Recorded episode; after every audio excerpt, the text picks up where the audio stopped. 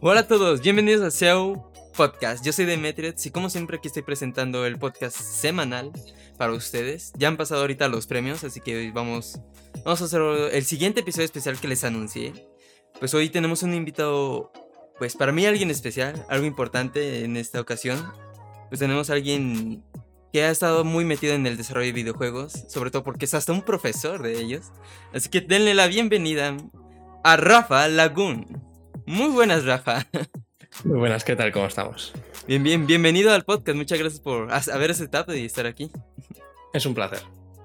Gracias, gracias. Para todos los que nos están viendo, pues él es Rafa Lagún, un desarrollador y profesor de videojuegos. También crea contenido en YouTube y en Twitch, ¿verdad? Como Rafa Lagún. Rafa Lagún, sí, soy Rafa Laguna. Mi nombre en, en, redes sociales es Lagún, que sería Laguna en inglés. Porque eh, cuando me creé la cuenta de Twitter, eh, descubrí que algún brasileño eh, me había quitado el Rafa Laguna, arroba Rafa Laguna, y, al final, pues bueno, en todas mis redes decidí Rafa Lagún. Por cierto, ese brasileño lleva desde 2011 sin Twitter, así que dame el nombre, pero bueno, es igual. Entonces te, te han robado el nombre, Rafa. bueno, pero ahora tengo otro. Muy bien, muy bien. Pero bueno, este, bienvenido. Este, y todos los que vengan de parte de él, pues ya lo de conocer. Y los de parte de nuestro podcast, pues espero que le disfruten este episodio. Pues estaremos hablando un poco más a profundidad. Recordatorios de siempre. Este, ahorita esto no es en vivo, los que nos ven en Twitch. Eh, esto ha sido pregrabado para poder ofrecer la mejor calidad. Y cualquier error, pues arreglarlo. Y también para poder subir, esto a Spotify para que también los que nos escuchan en Spotify, pues muchas gracias. Y pueden eh, los que están aquí, pues pueden escuchar los anteriores episodios y escuchar en cualquier momento y como deseen en Spotify. Entonces, como SEO Podcast en Spotify, aún así pondré el link ahí en los comentarios. Y aunque esto no es en vivo, pues ahí yo estaré para contestar sus preguntas o hablar con ustedes en, en el chat del directo. Pero bueno, empezamos ahora sí. Rafa, bienvenido. ¿Puedes hablarnos un poco de ti? ¿Quién eres? ¿Qué, qué haces? Que, eh, pues mira, soy, soy Rafa Laguna, soy un desarrollador de videojuegos de Barcelona, en España. Em, y la verdad es que el concepto de desarrollo de videojuegos como tal, eh, realmente eh, lo he estado tocando desde hace muchísimos años. Desde bien pequeño he querido hacer desarrollo de videojuegos y crear mis propios juegos. Y no fue hasta bastante mayor, hasta hace hasta el año 2000, 2011, que no me puse a ello. Porque, bueno, o sea, ya sabes cómo van estas cosas, ¿no? Tienes que vivir, tienes que trabajar, ¿no? Para ganarte la vida. Eso de arriesgarse a meterse en videojuegos, pues no. No es fácil. ¿Quién, va a hacer videojuegos? ¿Sabes? Es decir, da de comer, eh, haz un trabajo de verdad y luego dedícate a videojuegos, ¿no? Era lo que siempre no es que se me haya dicho directamente, pero es lo que sientes, ¿no? Por, la cultura, ¿no? Que al final, pues te va apartando de lo que realmente te gusta y, y al final cuando te das cuenta que quieres dedicarte en pleno a ello, pues eh, nunca es demasiado tarde, pero sí que es verdad que dices, ostras, podría haber empezado antes, ¿no? Sí, sí. Entonces, eh, me dedico a videojuegos desde el año 2011, como digo, pero antes, desde el año 98, pues me dedico pues, a desarrollo informático en general. Eh, cosas que, he hecho, por ejemplo, me he dedicado, bueno, mi primer trabajo en el año 96 fue en una, empresa de, informática sin más, de, pues en un almacén. Yo estaba en el almacén limpiando y todo esto y fui escalando poco a poco hasta que, bueno, pues empecé limpiando, como digo, luego pues empecé a arreglar ordenadores, luego empecé a hablar con clientes y a gestionar algunas cosas, luego empecé a hacer de servicio técnico y se dieron cuenta que como sabía programar, pues me pusieron a programar un pequeño software para gestión de pues, pues los clientes de una agencia de, viajes. Y, bueno, y a partir de ahí, pues eh, que lo hice con un, software llamado Visual Basic, pues hice mi primer programita comercial en el año 98 que funcionó bastante bien y de hecho tengo constancia que esto pues duró bastantes años hasta que por crisis de las agencias de viajes que con internet pues ya no hace falta muchas desaparecieron. Y, pero bueno igualmente a partir de ese año ya empecé a eh, pues dedicarme a web, dedicarme a, a, programar pequeñas cosas, a profundizar más en la programación y ya a partir de ahí me dediqué, ya, a partir de ahí me dediqué a programar pues cosas más, digamos, comerciales, en el sentido de que eh, yo directamente me hice autónomo, es decir, me hice, autoempleado y eh, eh, me dedicaba a buscar gente que necesitaba programas, webs o servicios online o multimedia o pequeños juegos y cosas así, ¿no? Y bueno, pues eso, vas sobreviviendo, ¿no? Y vas haciendo y vas, y vas creciendo en el sector y vas ganando experiencia. Pero mientras tanto iba haciendo mis pequeños juegos, mis pequeños experimentos, mis pequeñas cosas. Desde siempre que lo he hecho, pero lo hacía como incluso a escondidas, ¿no? Porque, total, hago mis cositas y nunca llegará a nada. Y bueno, y llegó un momento en el que, en el que tuve un accidente eh, en el que dije, casi me quedo, o sea, casi, casi la palmo. Y eh, en ese momento, pues reflexionas y dices, ¿qué es lo que siempre has querido hacer? Y dije, pues es hacer videojuegos. Sé hacer videojuegos porque he hecho pequeñas cosas. De hecho, el año antes hice un videojuego completo que tenía calidad comercial y no salió y no salió adelante por temas de por temas, bueno, ya lo explicaré si quieres más adelante, pero peleas con inversores. Y ahí pues dije, cuando tuve el accidente fue, sé hacerlo, sé tal, lo dejo todo y me pongo a ello. Y es una lástima. Y, mi reflexión es, es una lástima que por toda esta presión, por toda esta cultura de los videojuegos, pues son entretenimiento sin más, eso pues, ¿sabes? Dedícate a tener un trabajo y luego tal, pues, ostras, me di cuenta de eso, que es, he tenido que esperar a tener un accidente para hacer lo que, intentar al menos hacer lo que realmente me gusta. Y paralelamente, y paralelamente todo esto, desde el año 2003 doy clases en la universidad y en formación profesional. Doy clases de sistemas operativos, doy clases de Linux, ¿vale? Cómo se gestiona, cómo se administra, cómo todo a, bien profundamente, cómo, cómo, cómo funciona el sistema para sacar partido y utilizarlo también como una herramienta en tu día a día. Luego también bases de datos, cosas que no son muy de videojuegos y desde hace 3, 4 años me dedico pues a dar estas clases en un centro es decir, cosas que no son de videojuegos, yo las doy en un centro de desarrollo de videojuegos, porque claro, es decir, he tenido mi propia empresa de desarrollo de videojuegos y además sé esto, pues quién mejor que yo para enseñar, mejor que yo, que hay muchos, pero quiero decir, el puesto me venía como que ni al pelo, ¿no? Sí, sí, sí. Y, luego también enseño en la universidad diseño de videojuegos y producción de videojuegos, que es todo el proceso de un videojuego, pues desde la, desde la idea hasta que sale, incluso después, ¿no? Pues todo esto es lo que, lo que puedo explicar. ¿no? Pues una carrera larga, pero por muchos baches, ¿verdad? Para llegar a hacer video, videojuegos. Exactamente, muchos baches y ese es el problema, ¿no? Los, los que, que, tengas que tener ciertos baches, ¿no? Para darte cuenta de que no es que eh, hay el, discurso de has, de trabajar de lo que te gusta y nunca sentirás que estás trabajando, ¿sabes? estas frases que suelen decir, me parece una chorrada, ¿vale? Porque al final yo trabajo de lo que me gusta, que es dar clases, em, y hacer videojuegos y demás. Y obviamente es un trabajo, y te tienes que tomar como un trabajo, y tú esos momentos malos y esos momentos buenos.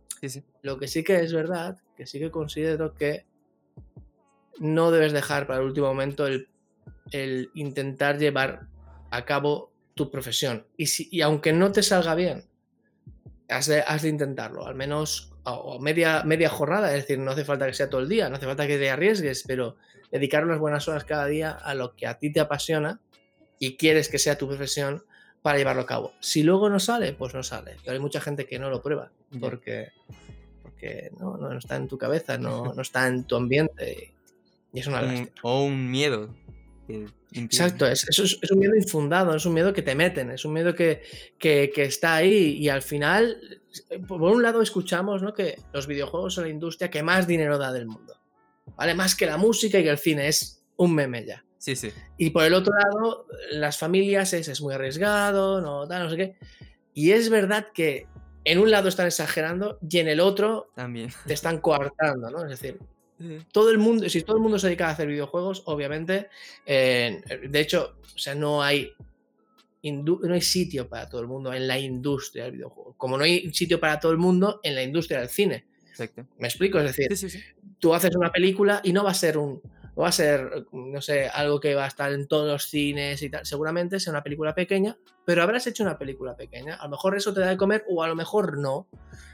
Pero a lo mejor haces cine, pequeño cine de nicho o cortos y trabajas de otra cosa. Pero el, tema es este, es decir, hacer videojuegos no tiene por qué ser algo de parte de una industria. Es una industria, pero si quieres hacer juegos, puedes hacerlo porque te gusta, porque te divierte, porque tal. Hay muchos motivos por los cuales haces juegos. No estoy diciendo que, oh, haz juegos y métete a hacer juegos y te vas a forrar y... No, es muy difícil.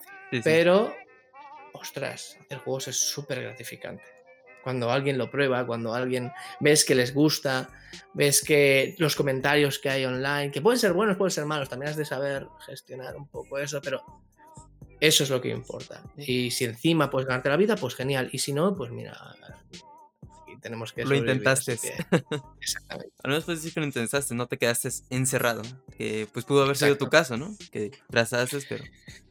Bueno, yo eh, ya te digo, más que, más que encerrado, mi camino fue por otro lado. ¿vale? Eh, de, los 2000 a los 2010, la web era, em, er, er, era, el top, ¿no? Es decir, si hacías webs, tenías trabajo asegurado. Sí, sí. Pero a mí no me gusta hacer webs. Eh, vamos a decirlo así, hacía webs, pero a mí no me gusta hacer webs. A mí me gusta hacer proyectos con la web que es muy diferente, ¿no? Es decir, eh, hacer una web de esas de empresa, ¿no? De quiénes somos, dónde estamos, qué vendemos, qué bonito, ¿no? bueno, pues está bien y te da de comer, pero eso no me llenaba a mí, no era un... No, es que no, no estoy diciendo que necesitemos retos continuamente, pero es que no era un reto, ni siquiera algo interesante, era pues, pues trabajo, sin más. Y con la web también he hecho pequeños juegos, he hecho pequeños juegos en web y cositas así, ¿no? Que, que claro, no están en ningún sitio porque son cosas mías, pero bueno, eh, durante ese tiempo me dediqué sobre todo a tecnologías web, que es lo que daba dinero. Y hoy en día también, ¿eh? es decir, eh, daba dinero me refiero que te permite comer, no es que te metes en web y aquí estudias forrado en el dólar. pero e-, era, era como el terreno seguro. Es como, como en, aquí en España, en, en los 80 y los 90, si te dedicabas a la construcción, aunque fueras un peón, aunque fueras alguien que pone un ladrillo un ladrillo, tenías más dinero que algunas personas que habían estudiado una carrera. ¿Por qué? Porque aquí había una burbuja, ¿no? De, una burbuja de, la construcción que no se mantuvo, que, que, estalló por todos lados y que ha llevado a, mucha miseria y ha llevado a, la ruina a muchas personas. Porque se, pensaba que iba a vivir para siempre y de esto y no fue así, ¿no? Pues en, los del 2000 al dos, a los, o sea, los, durante los 2000 la web fue algo así, al terreno seguro, ¿no? Que si sabías de tecnología, hacías web, pues algo podías vivir. Sí, sí. Todos querían su página web. Todos querían su página web, todos querían, tenían sus ideas locas de, wow, voy a crear la nueva red social, entonces había mucha inversión, ¿no? Es decir, yo siempre lo digo, cuando me venía un cliente diciendo, em, quiero, tengo una idea, tengo una idea de proyecto, me han venido muchísimos así, tengo una idea de proyecto, ya verás, es como Twitter, pero como Facebook, pero como YouTube, pero como todo, ¿no? Y dices, ¿y cuánto dinero tienes? Y dices, pues mira, 900 eh, euros. Y dices, mm, eso no llega al salario mínimo profesional un mes de una persona. ¿Qué me estás diciendo? es decir, en, España. Entonces, es, es, así, ¿no? Es decir, todo el mundo, pues bueno, pero sí que es verdad que había mucha inversión y, te podías dedicar y el, el terreno seguro. Pero igualmente es que aunque fuera el terreno seguro, yo también es verdad que daba clases paralelamente.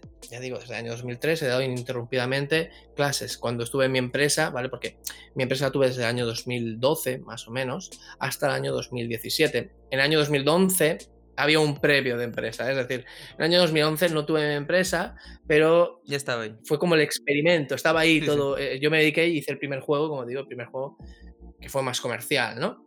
Y en el 2012, pues ya, 2012 tirando 2013, ya pues ahí nos metimos a tope. Muy bien, muy bien. ¿Qué pasa? Pues que, que duró un tiempo la empresa. Es decir, que, Y aún así, durante este tiempo que yo dejé de dar clases presenciales, porque estaba 100% focalizado en la empresa, también daba clases online.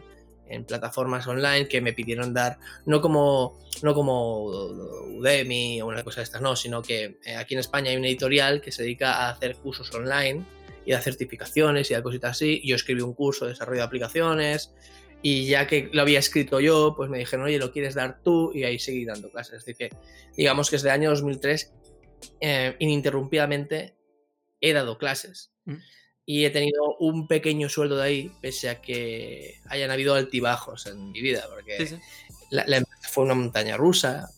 En, principio, pues un poco mal, luego bastante bien, luego tal, luego seguimos, fue una montaña rusa. Y sí que es verdad, es lo que digo, ¿no? Que has de tener algo, es decir, aunque lo dejes todo, intentar tener algo a lo que agarraros, ¿no? Porque es, la industria del videojuego es, es difícil. Es muy volátil. Y muy volátil. Y sobre todo hay grandes tiburones en la empresa de nuestro videojuego, es decir. Sí, sí. Em, tú eres muy pequeñito, eres un indie o eres una empresa muy pequeñita que hace juegos pues, para sobrevivir, que quiere hacer su gran juego, que hace este juego para intentar hacer el siguiente, para intentar hacer el siguiente y a veces puede caer, puede subir. Hay gente que tiene mucho éxito con un juego solo. Hay gente que tiene mucho éxito, pero no le da todo el todo dinero, con lo cual tiene que hacer hay muchas combinaciones. Y en mi caso, pues fue eso, una, montaña rusa. Y en el año 2017, pues yo cerré la empresa. Digo cerré la empresa porque esa empresa ha dejado de lado, pero yo nunca he dejado de hacer juegos. De hecho, ahora tengo otro proyecto de empresa, poco a poco hacerla conmigo mismo. La otra empresa la tenía yo con otra gente también, otra gente conmigo, ¿no? Y también estamos ahí haciendo, haciendo pues el, el, proyecto y éramos bastantes. Y claro, es decir, mantener gente, ¿sabes? Es decir, es complicado, pero yo solo Ahora ya me estoy montando pues un pequeño proyecto de hacer juegos. De hecho, en, Twitch estoy haciendo pequeñas cosas cada día, o cada día o, muchos días, ¿no? Y pues, se puede ver cómo lo hago y tal, no hay ningún problema en, que la gente venga a preguntarme y tal. Y, quiero volver a estar ahí en, los videojuegos, porque me gusta mucho dar clases. Me gusta mucho dar clases, que ahora mismo es lo que estoy sobre todo haciendo, dar clases. Eh, me gusta mucho crear contenido para YouTube, para Twitch y demás, pero también me gusta explicar historias o me, gusta crear cosas que entretengan a la gente. Y los videojuegos ahora mismo es, es lo mejor para esto. Muy bien. Pues, pues es muy larga y muy asombrosa tu historia. Pero muy, muy. No, en, en, sentido bueno un podcast, ¿no? Y, no es eh, Rafa hablando de sus mierdas, ¿no? No, no, no, no, no, Al final sí, porque eres el invitado, tú puedes hablar de lo que quieras. Pero es interesante cómo has vivido todo esto y que todo esto, pues, forma lo que eres ahorita, ¿no? Y lo que quieres hacer, lo que te motiva, ¿no? También la parte de lo que des clase, lo que todo eso, pues, te ayuda mucho a continuar. Claro, ah, realmente eh, mi, mi principal motivación para hacer todo es que haya un intercambio. Es decir, em, yo cuando doy clases, ¿vale? Yo, em, eh, mis alumnos lo saben, si ahora están viendo esto, lo saben, yo no doy clases porque, mira, tengo que dar clases, me han dicho que de esta clase y demás, doy clases porque a mí me encanta, me, me, apasiona, porque siempre hay un intercambio, siempre hay algo, siempre hay un momento en el que yo en mis clases pues estoy soy, no, es que sea un alumno más, no vamos a hacer el tropo, ¿no? De, ah, el profesor aprende igual que los alumnos, porque no es verdad. El profesor no aprende igual que los alumnos, pero sí que es verdad que siento, ¿no? Que esto que yo les doy, pues en cierta manera eh, eh, eh, se, transforma en agradecimiento y se transforma también en algo que una persona, ¿vale? Va a aprovechar en el futuro de una manera u otra, o, un... que vean las cosas diferentes. Y ya con esto ya me motiva bastante. Y que quieran crear, sobre todo que quieran crear, a partir de que yo os explique una cosa a otra, tengan una nueva herramienta para crear, esto para mí ya es, ya es esto, ya es, ¿sabes? Que haya una reacción. Esto mm. es muy importante para mí, porque por lo general, mm, no sé, en muchos trabajos no tienes esta reacción. No tienes, tú ves que haces algo, pero no sabes dónde acaba este algo. ¿vale? No sabes si la persona que detrás es feliz, si la persona que detrás es, ¿sabes? A mí, eh, dar clases me da todo esto. Dar clases me da ah, esta, esta, no sé, y, me falta mucho. Y haciendo juegos, lo tengo, pero no. Es decir, haciendo juegos, puedes tú asumir que el juego es muy divertido y la gente se lo está pasando bien. Pero si ves que, por ejemplo, mi juego pues lo que descargaron mm, miles de personas, mis juegos que ahora ya no están online, ya no están online por temas, temas contractuales con, con la gente que lo publicaba y todo esto. Temas, temas varios legales que suelen ocurrir en los videojuegos, pues mira. Pero bueno, el tema es, yo veo el número de descargas y veo algunos comentarios, ¿no? Pero no es lo mismo. No, pese, pese a que incluso yo haciendo juegos, la gente de mi entorno sepa que es feliz y que les gusta y que se lo han pasado muy bien, ¿sabes? Ostras, no, no es comparable con dar clase. No es comparable con estar ahí con el alumno. No es comparable con, con este feedback que tienes. Y, y ahora, con el confinamiento, con esta época en la que estamos viviendo, pues, ostras, me es. me falta. O sea, es decir, lo, disfruto igual porque intento ser igual de cercano con mis alumnos. Mm, intento. Intento estar ahí intento escucharles, intento conocerles. Pero ostras, el, perder este feedback que tengo hablándoles, que ellos ver, ver si, si, lo entienden o no lo entienden, solo por verle las caras o sus gestos. Ver cómo afecta lo que dices, ¿no? Cómo se emocionan. Exactamente. Exactamente. O, eh, eh, eh, incluso como se emocionan a veces, porque a veces explico historias que, porque dar clase no siempre es esto es así, así, así, sino yo siempre explico lo que hay detrás de lo que ellos, es decir, de lo más tonto, de el comando, de la programación más tonta, siempre hay una historia detrás, de alguien que ha creado esto y el por qué. Y el saber qué hay detrás de esto no te hace mejor ingeniero, ni mejor profesional, ni mejor nada pero te hace entender el porqué de las cosas. Como mínimo, la motivación que hay detrás, más que el porqué. Y esto es muy importante porque te puede motivar también a decir, ostras, este, este pensó esto. Y esto a veces sí que emociona y sí que abre los ojos y sí que dices, ¡buah! No me lo esperaba que esta cosa tan técnica, aburrida y demás fuera tan emocionante. Y, a veces es así. Y esto se pierde totalmente.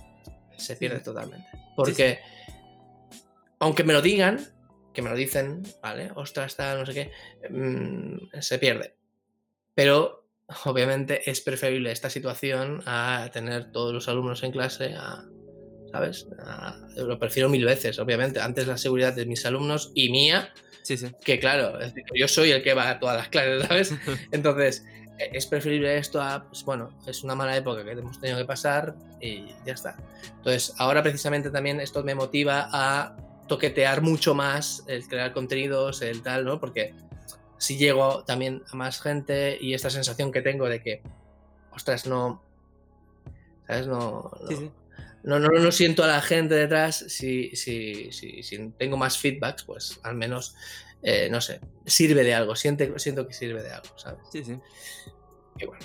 Sí, es una sensación pues única, ¿no? Eh, eh, la que describes y la que ayuda mucho a continuar. Yo conozco personas que les gusta esa, esa sensación de que lo que están haciendo sentir inmediatamente cómo las personas a las que se lo hicieron son felices o, se emocionan por ella. Sí, sí, y... Apoya mucho, ¿no? Ah, lo que tú dices, no es lo mismo ahorita, y ahorita tú lo estás probando con Twitch, por así decirlo, que ves que muchas personas te están viendo y por comentarios te, eh, escrito, pues te están diciendo lo que sienten al verte, las explicaciones, que se están entreteniendo, ¿no? Pero no es lo mismo al final, ¿verdad? Que dar tus clases, que tener las personas a tu lado. Y en cierta manera, gracias a Twitch, claro, Twitch no existía hace, bueno, en mi vida al menos, hace cuatro años. En mi vida, quiero decir, Twitch tiene ya bastantes más, pero en mi vida no existía hace cuatro años. Y yo pasé, ya te digo, pasé desde el año 2012 hasta el año 2017 dando clases online y tuve, tuve una revelación en ese momento, porque es del palo...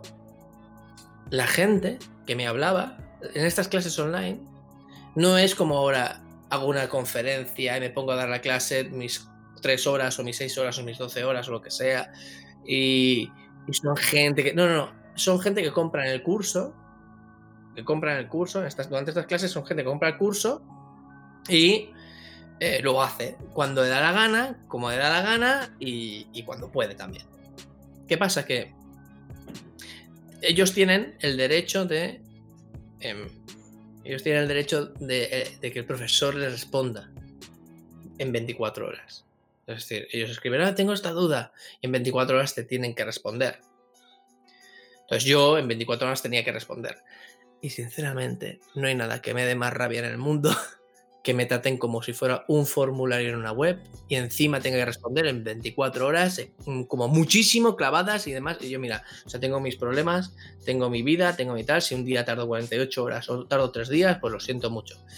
Pero claro, legalmente ellos han pagado por este servicio. Entonces, me sentía como un formulario me sentía como un robot. me, sentía como, me sentía como Alexa, me sentía como Google o que Google, me sentía como, como, ¿sabes? Me sentía como Siri o lo que fuera, ¿sabes? Es decir, me sentía eso. Me sentía lo que respondían y tal. Y si no le respondía, no en 24 horas, había gente que eh, ni 12, de un día para otro, me, me, escribían enfadados y dices. Ah".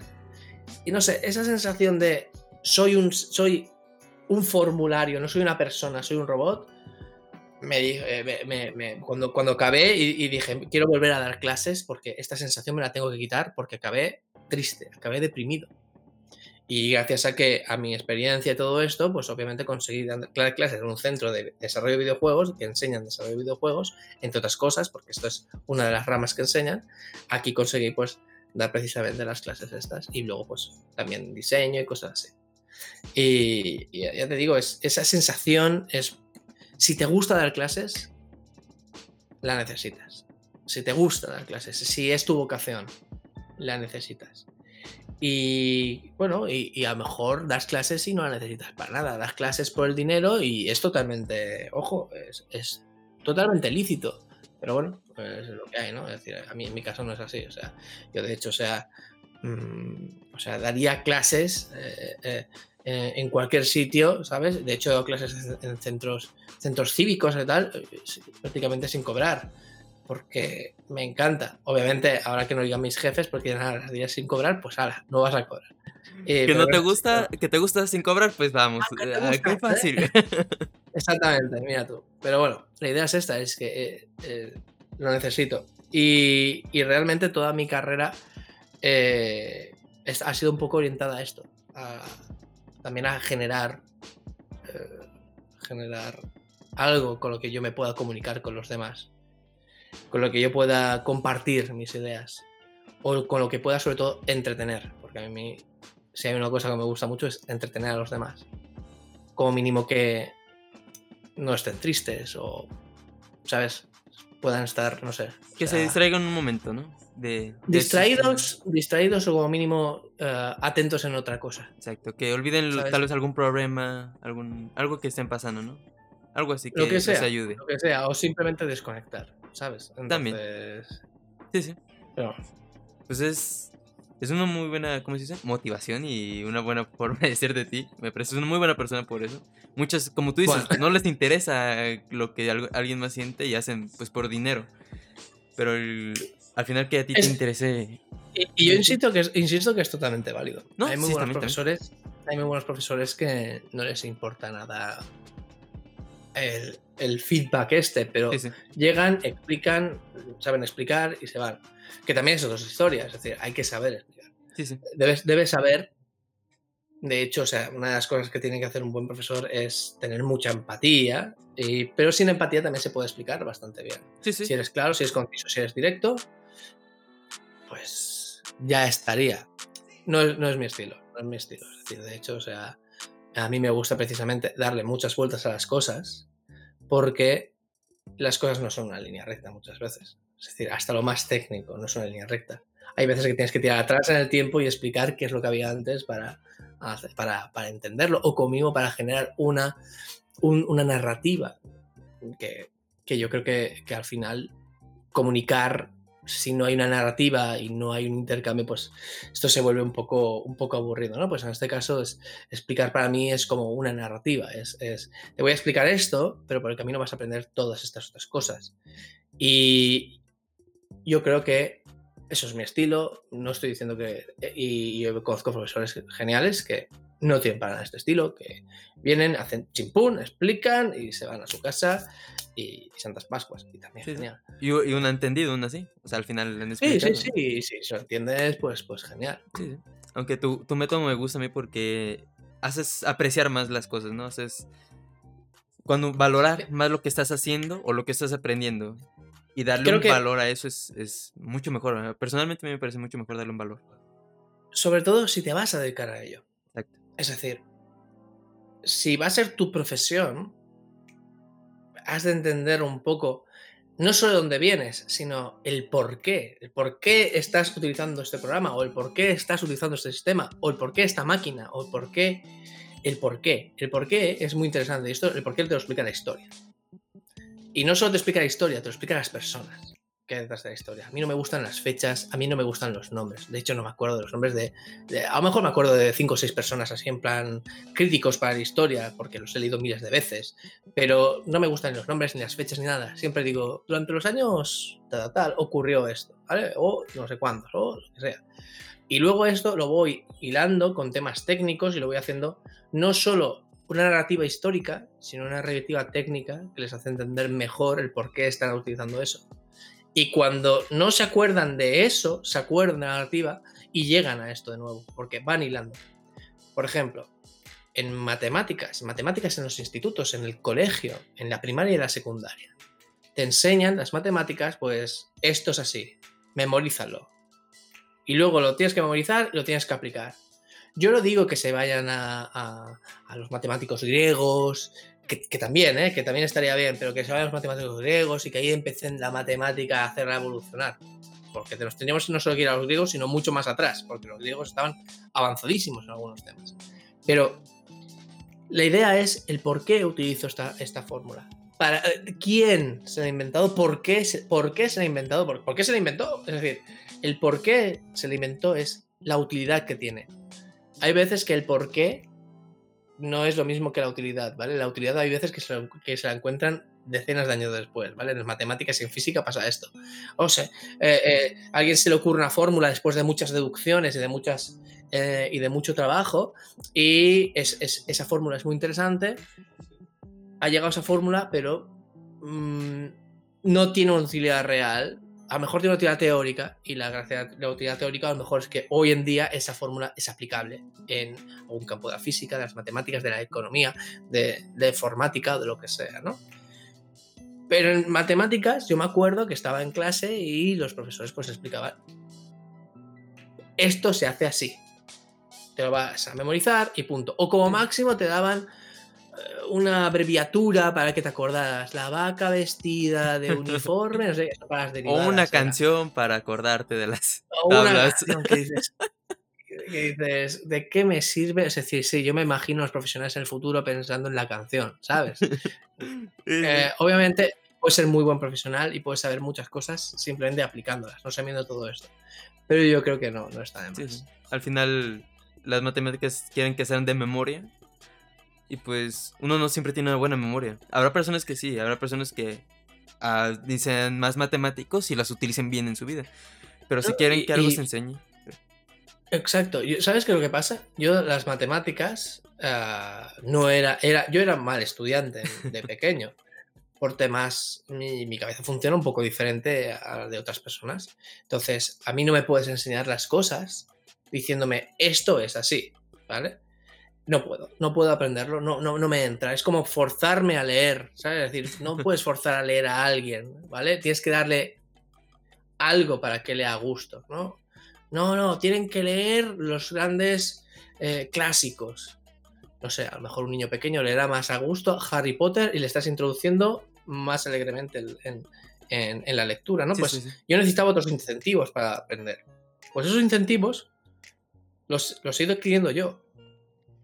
Porque digo, esto que no entendí en su momento, yo que, entre comillas, me he demostrado a mí mismo que tonto no soy, ¿por qué no lo has entendido yo? Y otras personas, que no es que diga que sean más tontas ni me quiera superior a ellos, sino que otras personas sí, que qué diferencia había. Y entonces me di cuenta de que em, no había ninguna diferencia a nivel de capacidad. Ni más ni menos, no estoy hablando de eso. No había ni, vamos a poner ninguna. Y lo entendían. Entonces me di cuenta que yo necesitaba eso, otra, motivación. Y yo me la busqué. Es decir, eh, hay gente que dice, no, las matemáticas no, las hacen una cruz y no quieren saber nada más de las matemáticas, por ejemplo. O de la informática. Uf, yo no. Uf, eh, entender cómo funciona el ordenador por dentro, no, no, no, eso es de frikis, o eso, es de eso es de gente muy técnica, no, no, yo soy de letras, yo soy de más, no, no, no, no. Muy complicado para mí. No solo complicado, sino abstracto y demás. Sí, sí. cuando yo creo que todos podemos saber un poquito de todo y luego saber mucho de lo tuyo.